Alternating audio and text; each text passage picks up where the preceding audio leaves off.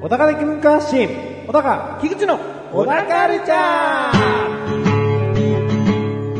この番組はアーティストでもあり、イーティストでもある小高祐介が文化人っぽくお届けする番組です。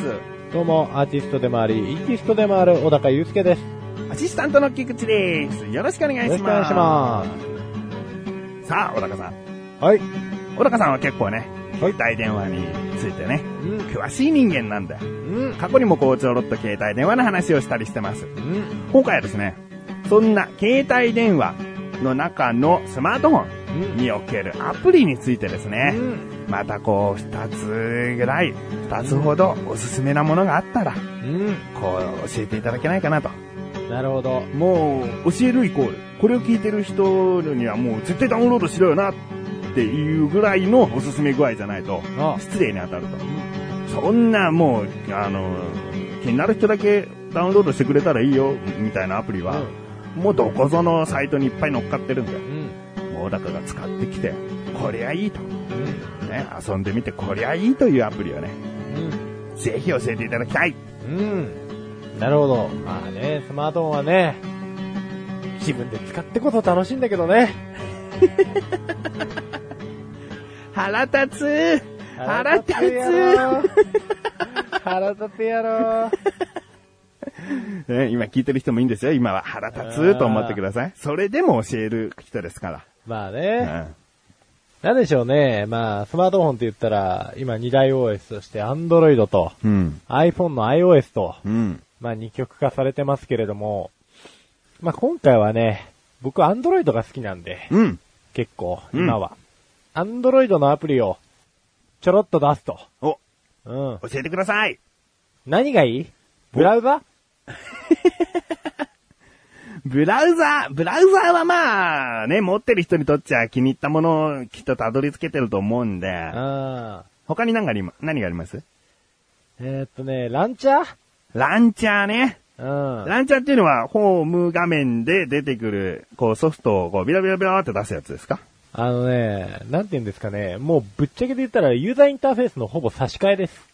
お、インターフェースの差し替え。うん。えー、例えばドコモだったらドコモインターフェイスみたいのがあるんですよね。そうです。うんあのーまあ、各メーカーが開発したインターフェースがあるんですよ。うんうんうんだからドコモだと、まあ、確かにドコモインターフェース、au だったら au のホーム、えー、そんなような au ホームっていうやつかな。っうん、ていうインターフェースがあったりするんですけれども、あとは、まあ、富士通とかだと NXUI とかうん。うね、ん、うん。うんそういうのがあるんですけれども、自分はエクスペリアホームですね。そうですね、んまあ、ソニーの特有のね、うんまあ、あれなんかもね、ダウンロードできるんですよ。ほう。だから、エクスペリアの、えっ、と、ホーム画面が欲しいなんて人はですね、まあ、普通にダウンロードできちゃうんですよ、一般のサイトから。おおどのメーカーの人でも使えると。そうそうそう。うんだからもう、本体はな、別のやつが欲しいんだけど、ホームはソニーのかな、みたいなことであれば差し替えられるっていうのがね、うんうん。アンドロイドは利点ですよね。なるほど。うん。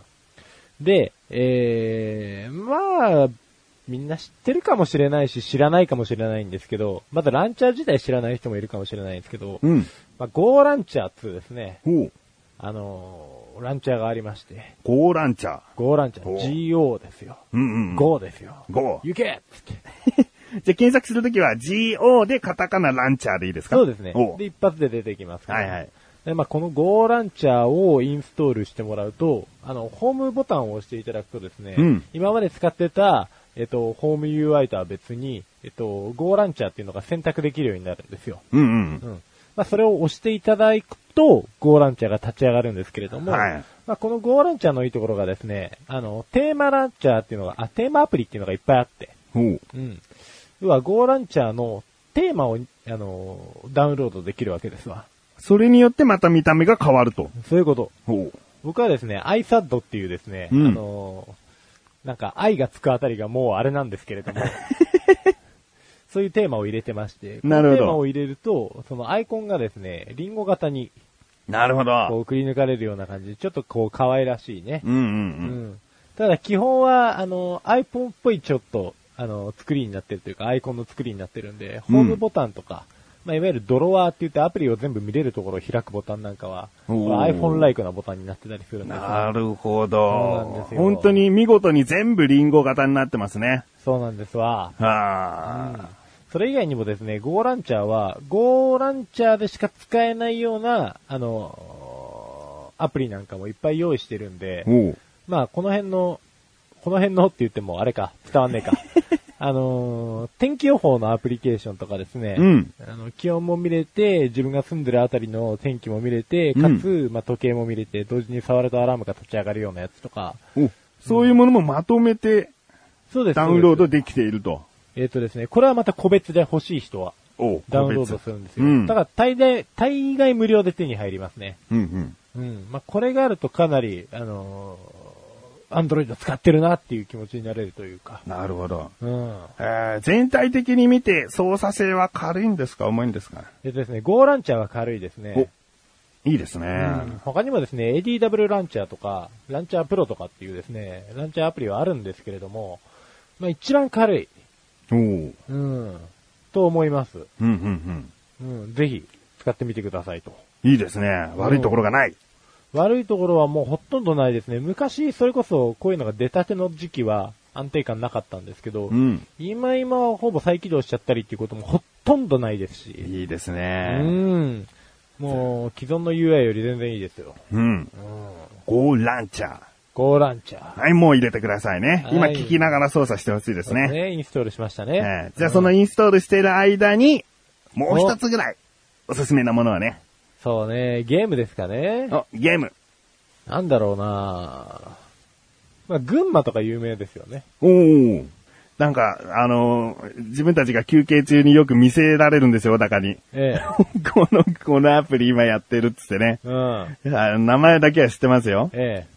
あのー群馬県の、うんね群馬県がこう、日本を、うん。世界を、うん。宇宙を制圧するアプリなんですけれども、もうね、自分がなんで群馬県民じゃないんだってね、ちょっと羨ましがっちゃうぐらい、いうん。いですよね。そうですね。群馬県民は絶対にやったら面白いんじゃないかなと思いますね絶。対面白いと思います、うんこれ単純にですね、あのーまず、このアプリケーションを立ち上げると、群馬県の、その、なんて言うんですか、これ。県の形。剣の形がこう、ニュキって出てきて、うんで、そこに特産物が生えてくるんですよ。うんネギかこんにゃくかキャベツなんですけど、うん。で、それらを収穫するとですね、まあお金みたいなもんなんですけれども、群馬っていうお金が貯まるんです ね。でちなみに今僕は95万、えっ、と、1501群馬貯まってるんですけれども。表記はちゃんと G なんですけどね。そうなこんでれすよ読むとなると群馬なんですね。そうなんですわ。で、この群馬を貯めていくと、あの、まずはですね、日本から制圧するんですけれども、隣の県とかからうん。群馬に設置している隣の県、長野県とか福島県とか栃木県とかをうん。制圧できるんですけれども、ここが面白いのがですね、あのー県が、それぞれ値段がついてるんですよ。おう。例えば、えー埼玉県は1071群馬なのに対し、新潟県が3323群馬。うん明らかに新潟県軽んじられてる と。 これひどいところに行くと、鳥取とか700群馬ぐらいで買えちゃうんで。あーええこれはまあ、作者の偏見ですね。そうですね。あの、多分この人ね、あの、オープンカフェとかに座ったら、うんと道行く人たちに値段つけるタイプです ね。あいつ5円とかいうタイプですわ。で、それ以外にも、おまけでですね、暇つぶしっていうのがあって、うんあの、群馬タッチ、群馬仕分け、無限群馬とか、群馬判断っていうのがあるんですけど、うんまあ、こういったミニゲームも用意されつつ、あとはスゴロクですね。おうこれミソなんですけど、あの、群馬のゆるキャラの群馬ちゃんっていうですね、うん。あの、何のひねりもないネーミングのキャラがいるんです けれども、この群馬ちゃんの、えー、すごろくです。おで、う。グって書いてあるところに止まると、群馬ちゃんカードがもらえるわけですわ。 あのこの群馬ちゃんカードをコンプリートすると何も ないと。ああ。特にこれ何もないんですね。暇つぶしですからね。そうなんですよのコンプリートした自分は満たすってことですよね。で、コンプリート欲を満たされたい方はですね、その隣にガチャっていうのが書いてあっお、て、はいはい。えーつってもこれはお金がかかるガチャではなく、うん要はさっきの群馬、うん。えー溜まった群馬を3000群馬使用するか、もしくは1時間に1回無料でできるんですね。なるほどでこ。れを押してあげると、このようにですね、えー今、ちょっと押したんですけれども、うん瀬田郡北た、えー北立花村、うん。つうのが出てきましたね。要はですね、群馬の、えー、村とか市とかがですね、カード化されて出てくるわけです ね。で、これもコンプリートしていくと、えっ、と、今度群馬のレベルが上がりまして、はいはい。ええあの、レベルが上がると収穫した特産物で得られる群馬の料金が上がるんですうよ。ん。うん。つまりより効率的に制圧できるようになってくるわけですね。なるうん。無料でこれが手に入る。ほど。 もう、羨ましいんですよね。自分は神奈川県出身ですから、うんもう神奈川県のその細かい、んなんでしょうね、その市市だったり、ええなんとか町だったりっていうのをコンプリートする楽しみとか、あー 絶。対できるんですよね。そうっすねで、その群馬カードは、なんとか町、なんとか町、なんとか町のカードを手に入れると、なんとか市が手に入るとかあるんですそうだよね。ありね。ますあります。このまさに合併した前の、そのカードがあってそうそうそ、うそれを揃えると、今合併している名前になるみたいな。そういうことです。もうんう、絶対群馬県民楽しめるわってそうないんですう。よ。区画整理が多い県ほど ね。うん。だから相模原市とかを保有している我が神奈川県なんかはもうそれなりに楽しめると思いますよ。うんあの辺も結構区画整理合ってるはずですかうら。ん。ええだから横浜市でもいいんですよ。なんとか区、戸塚区とか、み中区とか、そういうものを集めると横浜市カードが手に入 る。ああ、いいね。うん。あ鉄道とかもなんか絡ませたいね。あ、いいですうね。ん。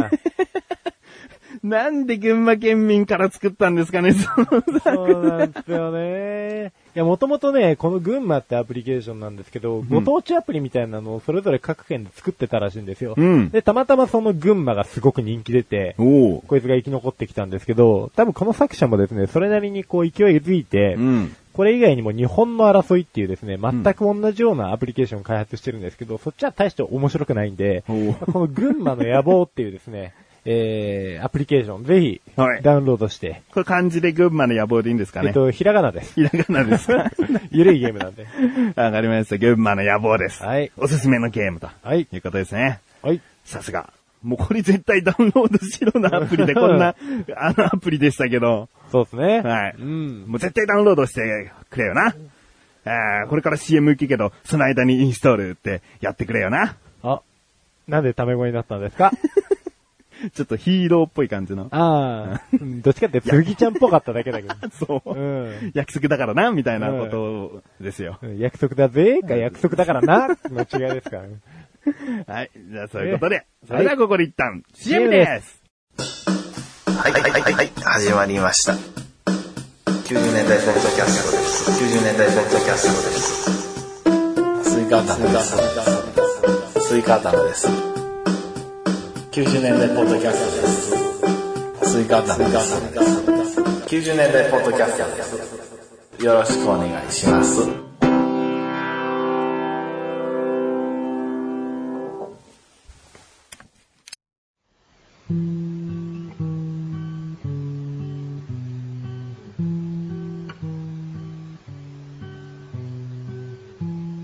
小高郎の料理教室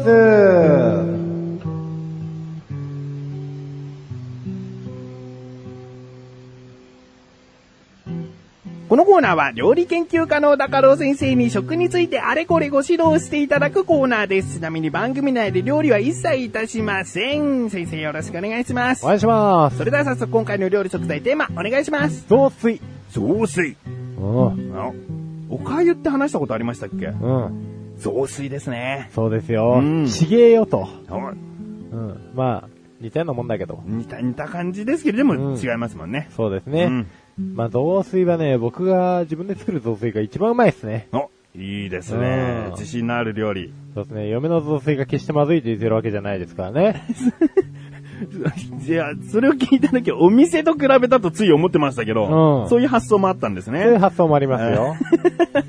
うん。では、お願いします。そうですね。雑炊とは、えー飯にだし汁と醤油や味噌などの調味料を加え、肉類、魚介類、キノコ類などとともに再度炊き上げた料理ですよと。おう。ほーっつってね。うん。炊き上げたってイメージじゃないんだけどなーそうなんですよねってことですよね米からですか うん。うん。何この定義と思って、バカだなと思ってたんですけど。雑炊作るのが自慢な先生がバカだなと思いましたバカが。だなと思いました。うん。でももしかしたらバカなのは僕の方かもしれませんけどねでも締めは雑炊って言うんですから、そうですね。そんな米から作るのをいちいち締めに持ってこないと思うんですよね。うんそうなんですわ。まあ落ち着いてよ。はい。で、地域によってはこれ、おじやとも、ああ、なるほど。ええ呼ばれてますよ、つってね。で、鍋料理の残り汁に改めてご飯を加え、再加熱したもの、うん。まあ、こういったものがおじやですよ、と。おう。うん。なので、後でまたちょっと、あの、詳しく定義なんかもお話ししますけどもう、ん。で、まあ、こういう風にですね、鍋から、あの、残り汁から作ったものの場合の多くはですね、大体溶き卵と、うん、ネギが入ると。そうですまねあ。相場は決まってると。うん。うん。で、この雑炊なんですけれども、漢字でどう書くか覚えてますはあ、雑に、卓に似た感じですね。えっ、と、卓ですね。あ、卓でいいんですね。やっちゃいましたね。。はいうん。これですね、古くはですね、雑炊っていうのは、うん。ふゆ増やす水って書いて雑炊。おう。うん。と表記されてたと。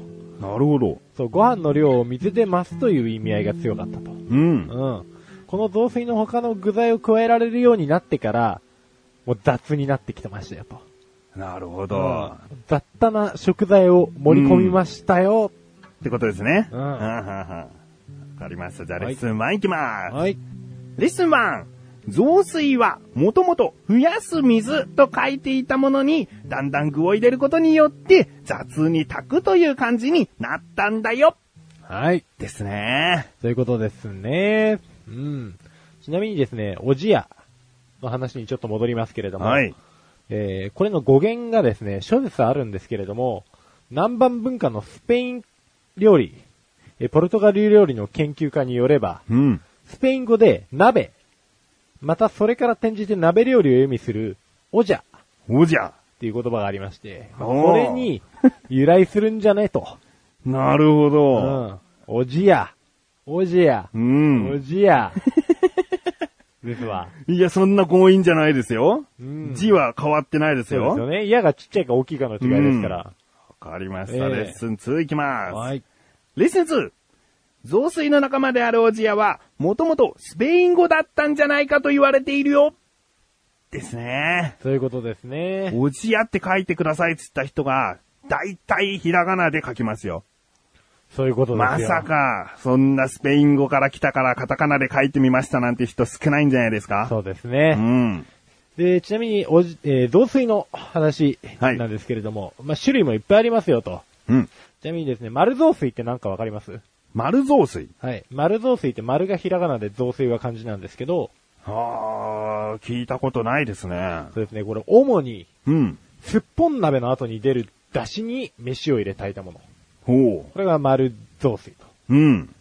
で、まあ、フグ雑炊っていうのもありますね。ほあこれはですね、主に、う。主に。フグ鍋の後に出 る、出汁に飯を入れて炊いたものですうね。ん。うん。じゃあ、問題です。水炊きの後に出る出汁に飯を入れて溶いたもの。あこれ何でしょうかあーこれなんとか雑炊なんですかえそうですよ。水炊き、水炊きっつったら鳥。鳥雑炊。あ、鳥雑炊。正解。おうー ーい。そんなネーミングに縛りがあるんですね。そうなんですよ。ちなみに後のはつまんないんで言っちゃいますけど、はいカニ雑炊とすき焼き雑炊としゃぶしゃぶ雑炊です。 ああ、そのまんまで。そのまんまです。はいはいもう何のひねりもない。うんまあこういったところでですね、まあ、鍋の後っていうのがやっぱりね、イメージとしては強いですよね。そうですよねうん。レッスン3いきます。レッスン 3!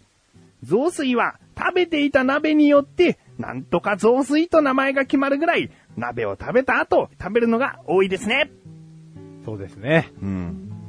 もうね、あのー一通り今もう喋り尽くしちゃってね、レッスン4どうしようかなと思ってたんですけど ね。その、得意なおじやのコツとかポイントを、じゃあレッスン4でお願いしますよ。こうするからあ、僕のは美味しいんだよって いう。レッスン 4! 水分少なめ。それ、すギリ雑炊なんですね、じゃあ。うん、そうなんです。はいはいあのーうちの、まあもう言うわ。うちの嫁さんが作ってる雑炊は ね、ん。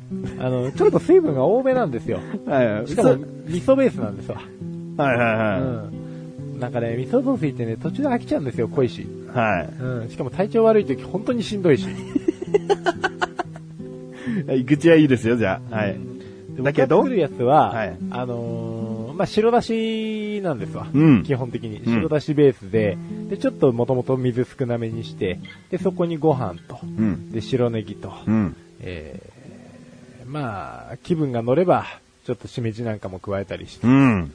グツグツ煮て、で、いい感じにご飯と水分の量がベストな感じになりましたら、器に盛った時にもう水気がな、あの、もうご飯に完全に水気がいってて、汁がない状態ですね、ほとんど。うん。ううん。ん。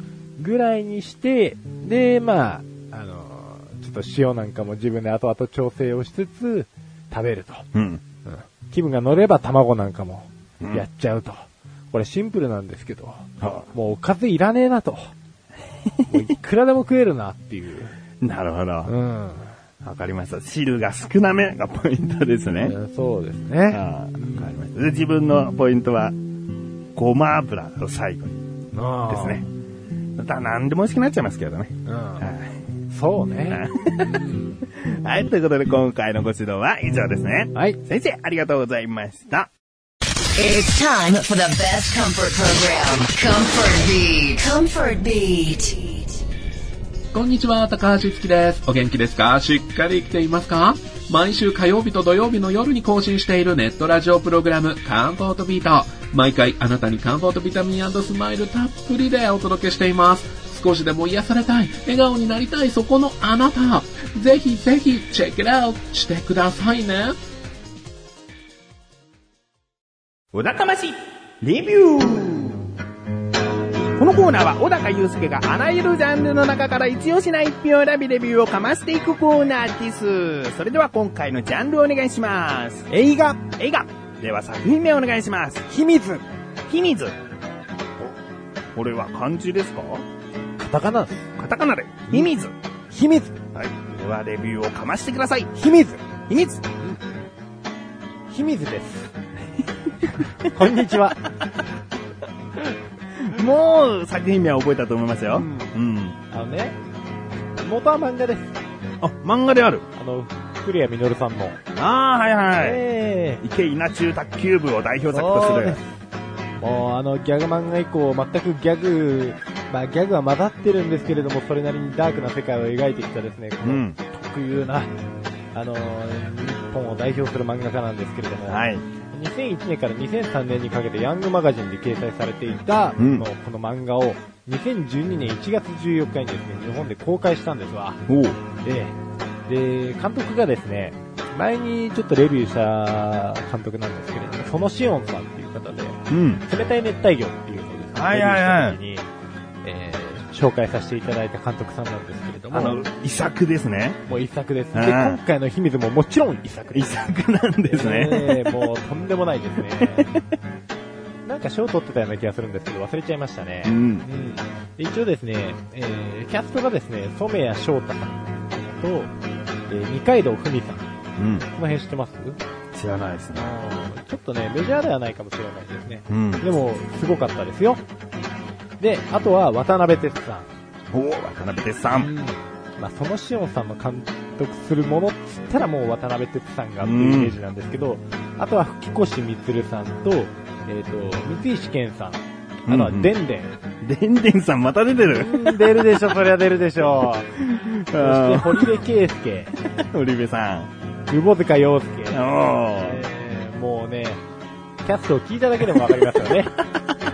これは偉いことになるぞと。狂気的な演技が得意な人ばっかりじゃないですか。そうなんですよ。この染谷翔太さん、二階堂ふみさんっていうのはですね、まあ、この周りを固める俳優陣に比べればかなり若いんですが、まあ、こうんの二人が基本的には主軸になって物語が動いていくと。うん。で、染谷翔太さんの方が主人公なんですけれども、おう。あのーまあ、どこにでもいる中学生だったんですけれども、うんえ。ー釣り堀でですね、生活をしてるんですわ。ほう。お父さんとお母さんと。ほうほうほう。うん。ただですね、まあ、悪い言い方をすれば、お父さんはもう本当、ゴミですわ。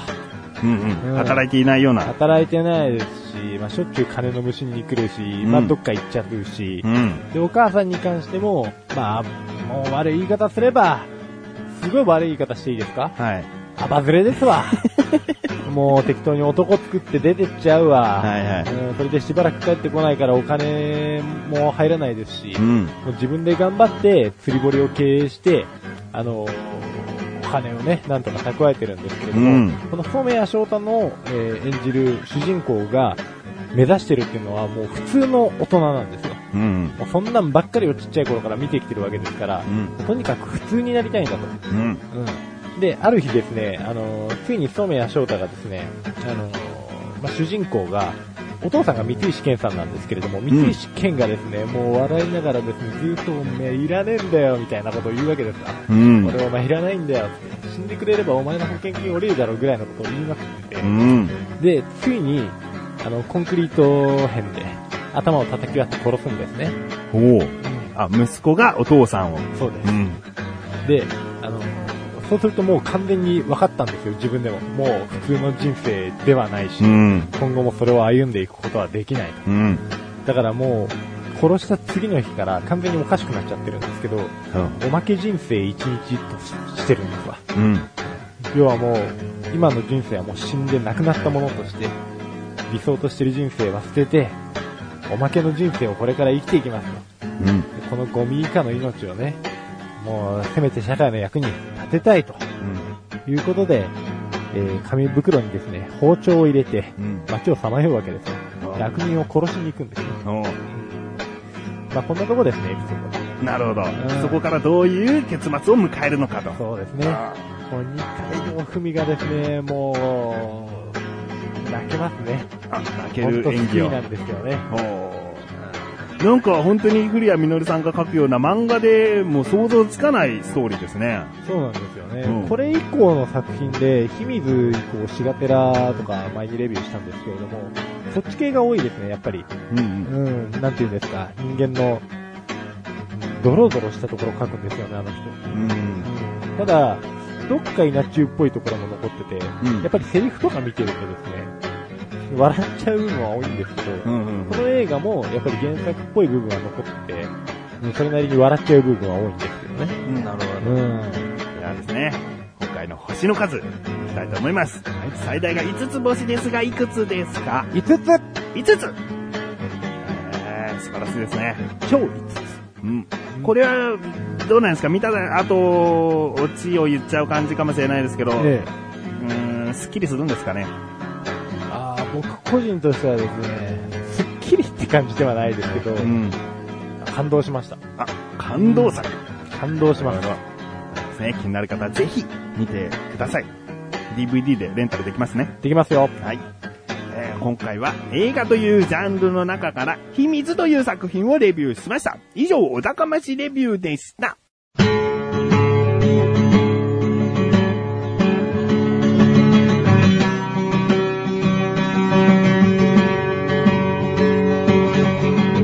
エンディングのだかはい、ということで。で第91回も終わりを迎えようとしております。次回ですね、いよいよぬぬ。ソース焼きそばの菓子をあ、完成させてきます。なるほど。ここまでは菊池の仕事でございます。やっちゃって。その歌詞が完成したら、小高祐介が見事なメロディーをつけて、あうん。もう一つ残ってましたね。でも今回菊池が歌うんですも んね。うん。歌詞書き上げてそう完成じゃないですね。そうですよ。その後歌い上げるとうんいうことで、うーん、トントン拍子でいけば年内中に発表できるかなとも思います。そうですね。その前にですね、リスナーさんからいただいた、その歌詞フレーズと、うん。菊池が考えた、それらを結びつけた歌詞を、うん。ね、次回聞いていただきたいな。そうですね。どういう風に仕上がっているのかと。もう、朗読ですね。うん。